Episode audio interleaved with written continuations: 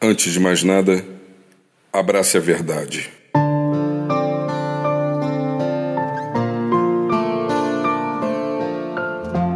O melhor que você pode fazer nestes dias é se afastar da mentira e abraçar a verdade.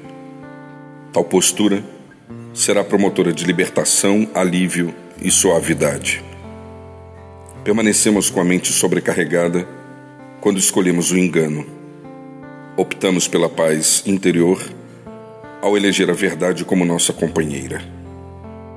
Em tempos marcados pela trapaça, somos instados a refletir sobre esconderijos que possuímos e a urgente necessidade de revelá-los. Devemos, se for o caso, torná-los conscientes, para que depois possamos agir com firmeza e coragem. Como também disse Jesus, e conhecereis a verdade, e ela libertará vocês. Faça sua parte. Distancie-se de tudo aquilo que está comprometido com a mentira e abra os braços para acolher o que é verdadeiro. Meu nome é Sérgio Andrade e você encontra mais conteúdo como este em www.sergioandrade.net ou solicitando pelo WhatsApp em 819 9989 0586. Abrace a verdade no dia de hoje.